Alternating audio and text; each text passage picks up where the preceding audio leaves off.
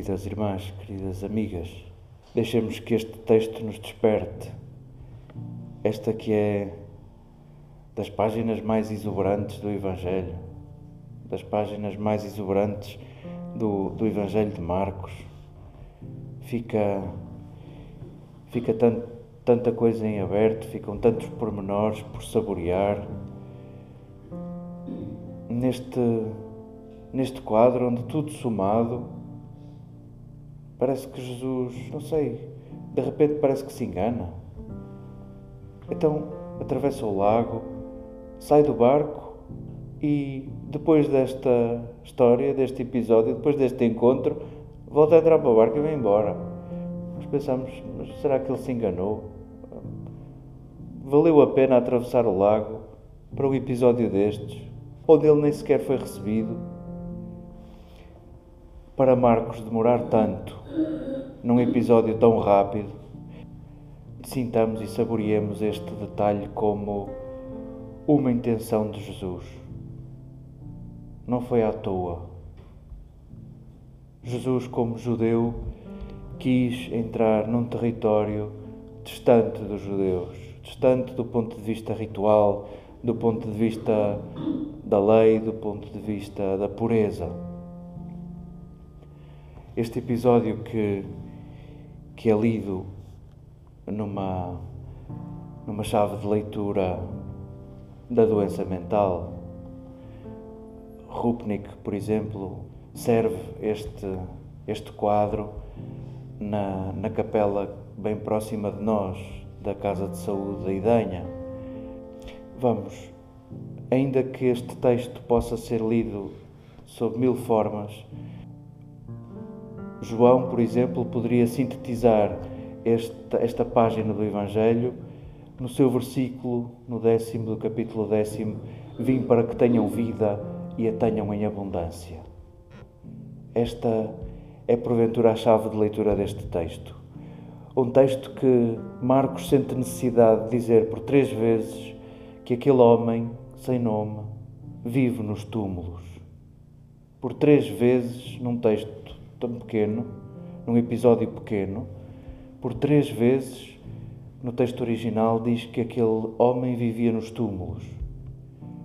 Sim, este é um episódio de ressurreição.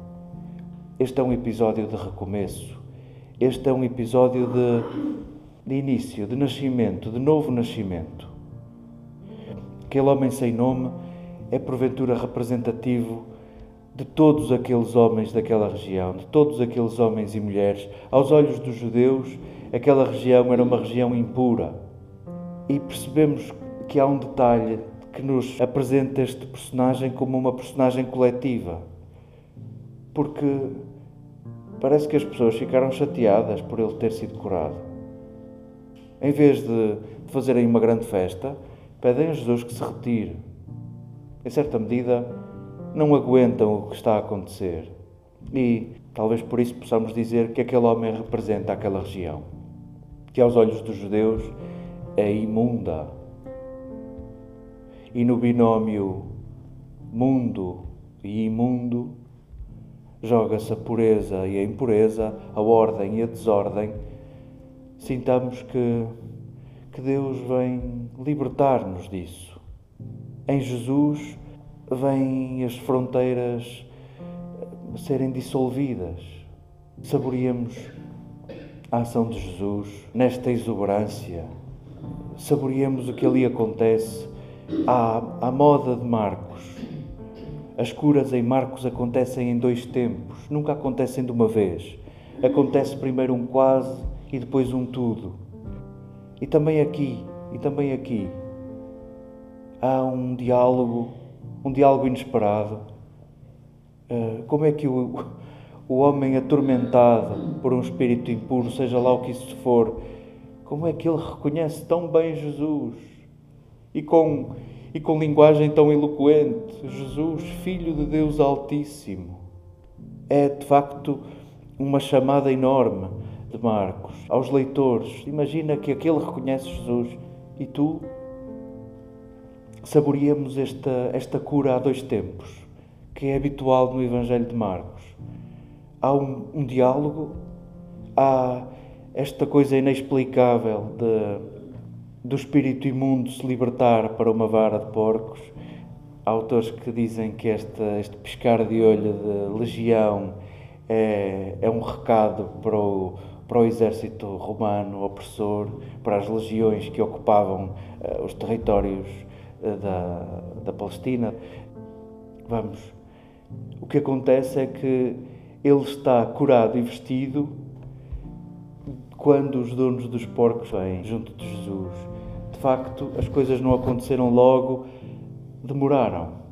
E em certa medida, Marcos o que nos quer dizer é que, sim, Jesus é sentido para ti, pode ser sentido para ti, vem trazer-te vida, vem libertar-te e precisas de tempo.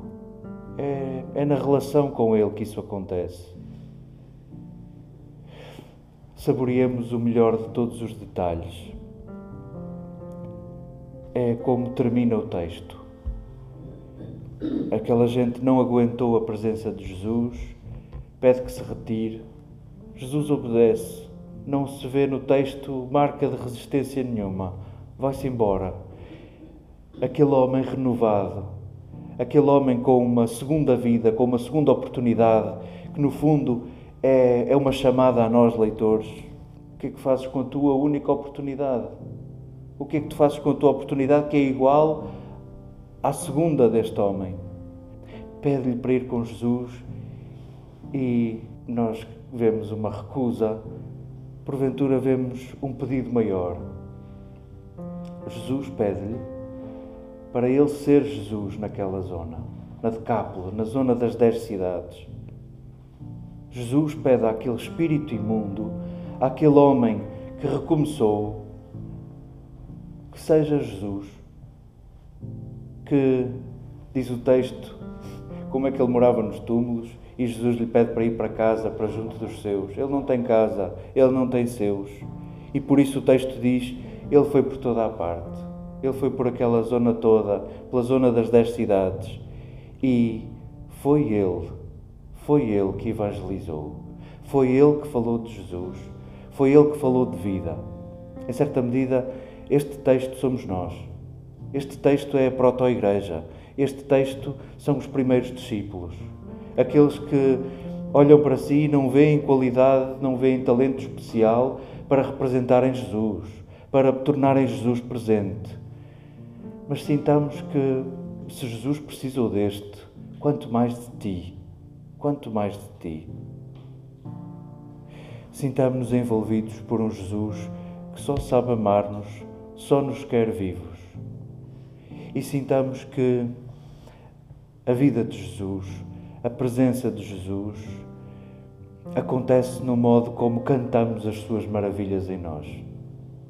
O modo como falamos da eleição que sentimos pelo seu amor sintamos neste texto tão exuberante, tão bizarro, sintamos que é, sem tantos efeitos especiais, é a história da nossa vocação, é a história do nosso envio, é a história da nossa evangelização, do modo como tornamos Jesus presente pelos nossos gestos e palavras de vida renovada.